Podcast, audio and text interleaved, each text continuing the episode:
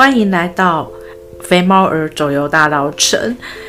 今天呢，肥猫儿要跟大家分享有关于呃台湾的美术。其实原本我并没有说在第二集呃要跟大家这么快去分享这个嗯关于台湾的美术艺术这这一个领域啊，但是因为嗯肥猫儿。呃，最近就是呃进入台北市立美术馆两次哦，那其实还真的蛮有感受的哦。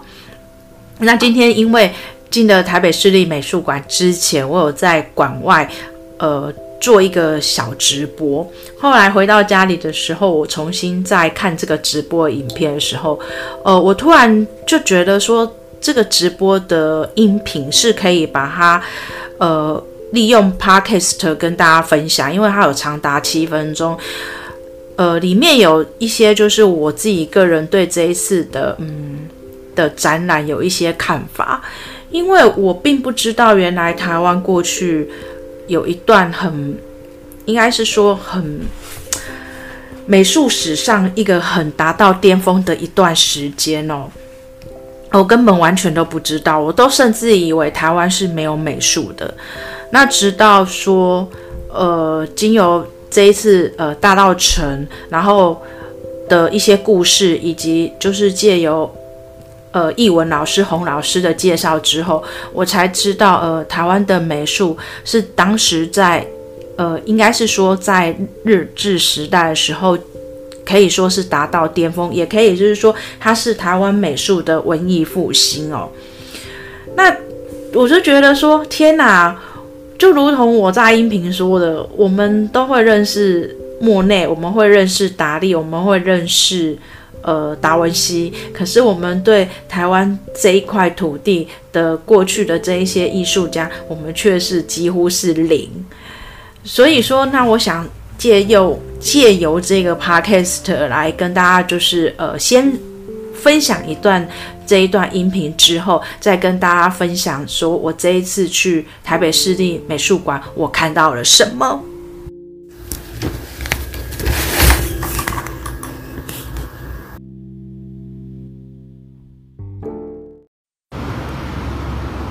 不修饰肥猫儿再度出现，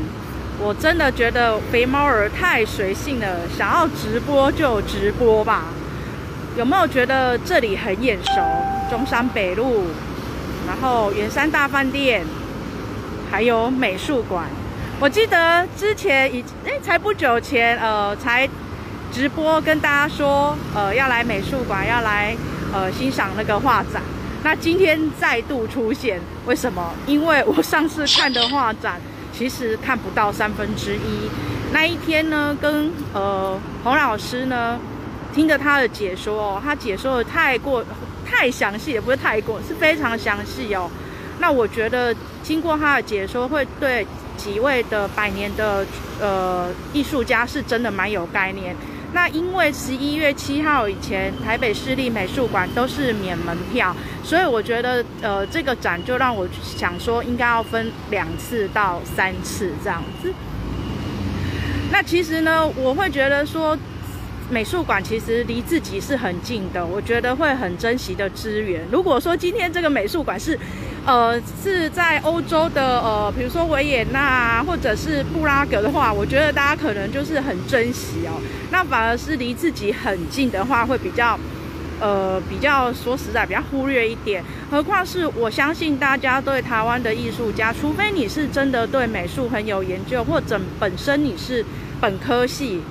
哦，或者是在艺文界，好，是对台湾的这个百年的美术史是有概念化。基本上，我觉得，呃，这个展好像就是，嗯，接受度我无法说高不高，但是我相信大家在那个，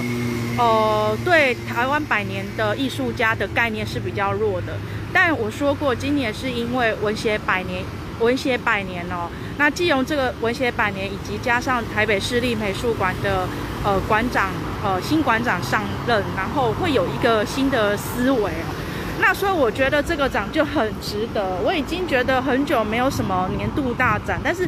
我我觉得说能难得看到台湾的百年前的艺术家的作品齐聚一堂，我如果是以一个在台湾的美术史上很难得可以看到，因为我觉得我们从小到大要看到台湾的美术艺术家要聚在一起是很难能可贵。我觉得我们常常是对国外的艺术家都很了解，好，就如我上次讲的，呃。文艺复兴上大呃三位艺术家嘛，还有包括最近要展览的达利，以及还有就是莫内的嗯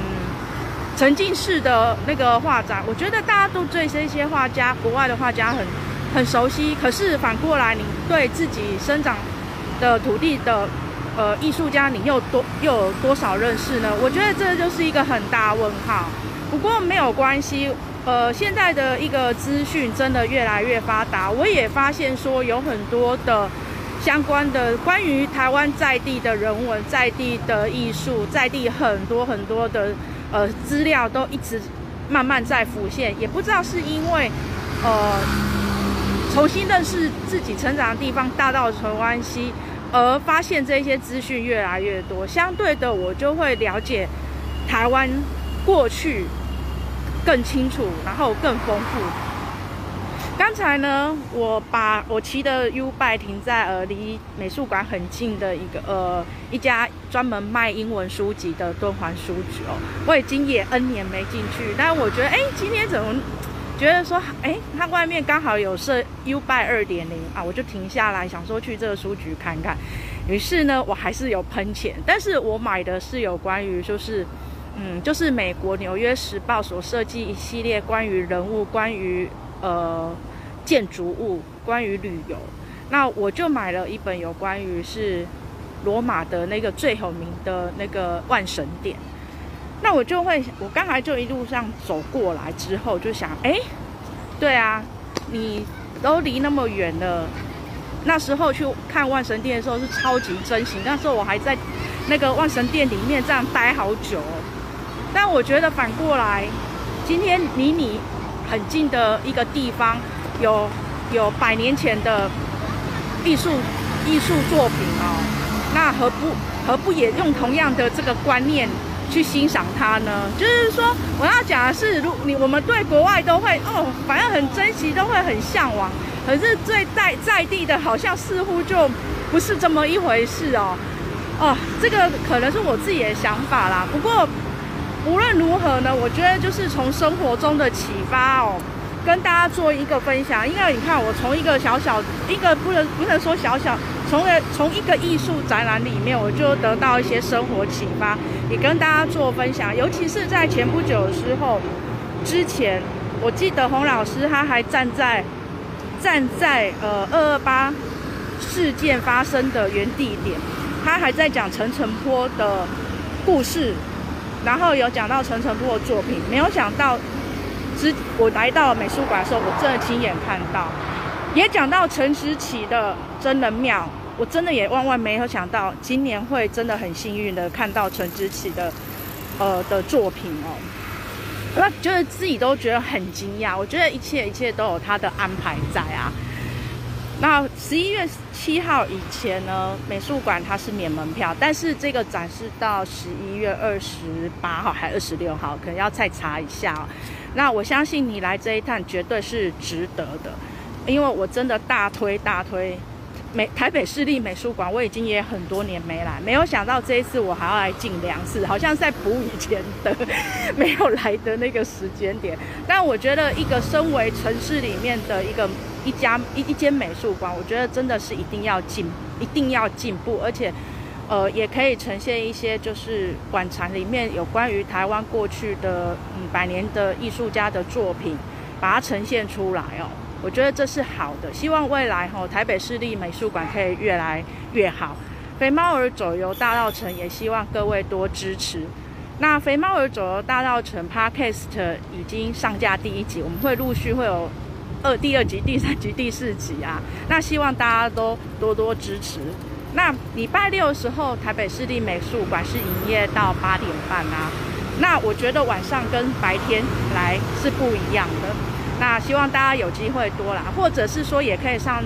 上呃上去台北市立美术馆的网站去了解相关的资讯。周末愉快，拜拜。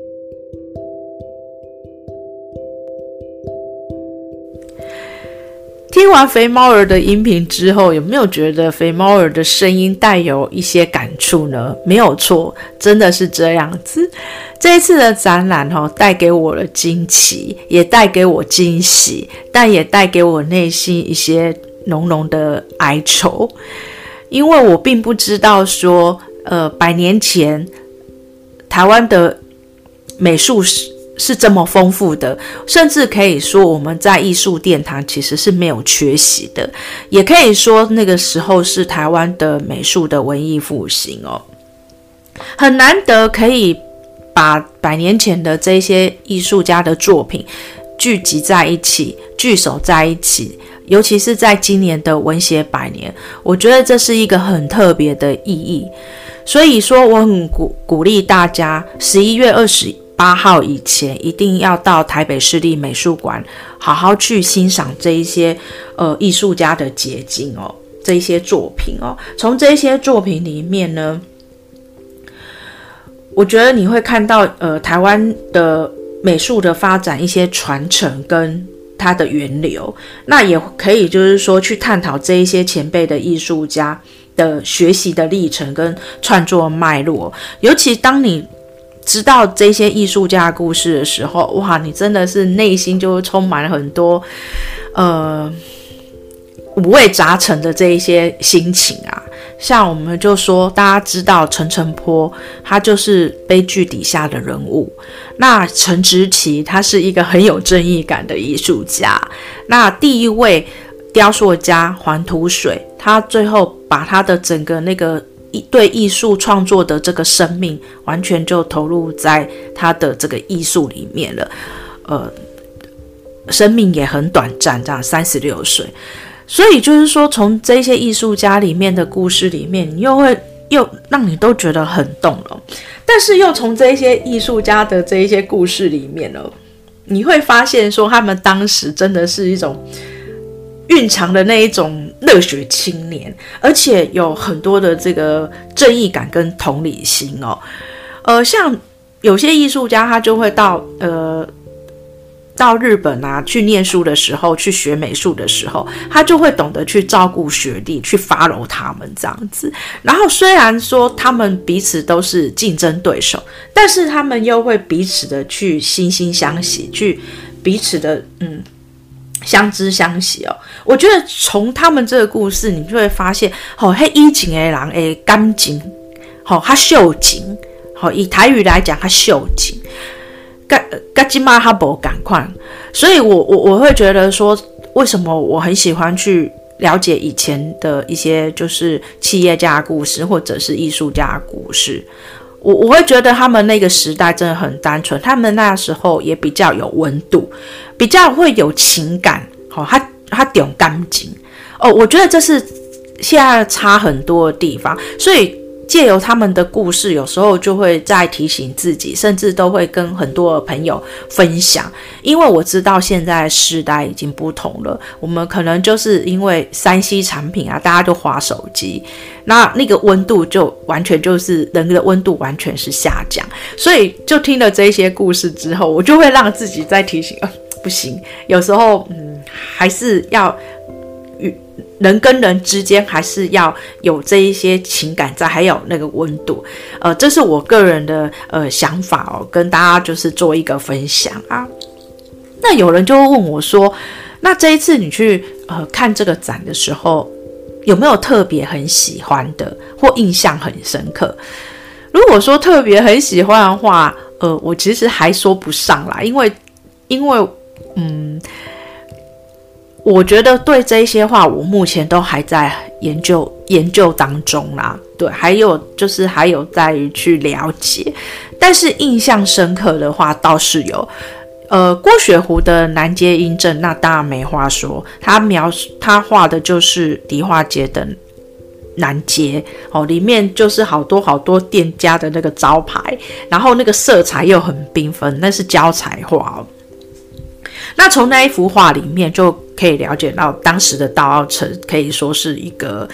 国际的都市哦，是很闲跟世界很接轨。这个是我我我那时候看到这个画的时候的第一个那个感受，这样子。那另外呢，我印象比较深刻的就是这一次的一个日本画家，呃，叫香苑古统。他其实在日本的，呃，应该是说他在台湾有待了二十年。他是一九一七年来台湾，然后一九三六三六年才返回日本。那他不但是在这里是从事呃美术教育的工作，那他也有促成一些台湾美术展览会的一些开办这样子。那我为什么会对他的作品很很印象很深刻？因为他很有名的作品之一《台北民所图绘十二景》哦，这个真的是我看到的时候我会觉得超惊艳的，因为他有描绘就是呃。台北的风景，从那个台北的风景里面，真的可以看到，呃，当时百年前的那个台北是长什么样子哦。我还有看到大澳城那个台北桥跟那个淡水河上的船只哦。当然，这一幅画就对我比较，呃，有距离，呃，没有距离的距离是很接近的。那也有看到那个，呃。植物园就是现在二二八公园，然后还有就是总督府，也就是现在的总统府，还有北投的温泉哦。我觉得他那个呃那个画哈，虽然就是应该是算是东洋画风，但是从这些画里面哦，我觉得对那个台北啊，就会觉得更。有想象的空间，而且从这一些画里面哦，就会发现当时的台北是非常非常进步，真的也是跟世界接轨的，非常非常有意思。这这个作品《台北民所图绘十二景》哦，这在网络上都有介绍，而且是有图片的。只是我去看到真迹，当然就是不一样，因为也很难得可以看到真迹哦。呃，那这也就是从这。这一次的展览之中，我印象超超级深刻的啦。毕竟我是从我在台北长大的，所以当然是对台北的一些嗯呃相关的一些那个这个讯息啊，或者相相关的这一些画作，就会比较容易去呃 match 到好零距离的。不用说近距离，根本就是零距离，就哇，原来我成长的都是百年前是这个样子，这非常很有意思的。那所以说呢，我希望就是说这一次台北市立美术馆哦，我觉得他们已经这么多年来啊，呃呃，算是这一个展，让我觉得说我还真的比较想要进去看，不然说实在的，这个美术馆我已经。很多年没有进去了，但他身为一个身为城市的一所真的很重要的美术馆，真的也希望他未来可以更加提升哦，然后让更多的人可以就是进去欣赏有关于台湾在地的艺术。那今天就跟大家就是分享呃到这里哦，有关于这些艺术的讯息啊。那肥猫儿走游大稻城，也希望大家多多支持。有机会的时候，一定要来大稻城玩一玩。当然哦，大稻城也是呃百年前艺术家他们取景的很重要的呃地方啦。那有机会的时候你，你呃你来大稻城走一走，让肥猫儿为你说故事。下次见，拜拜。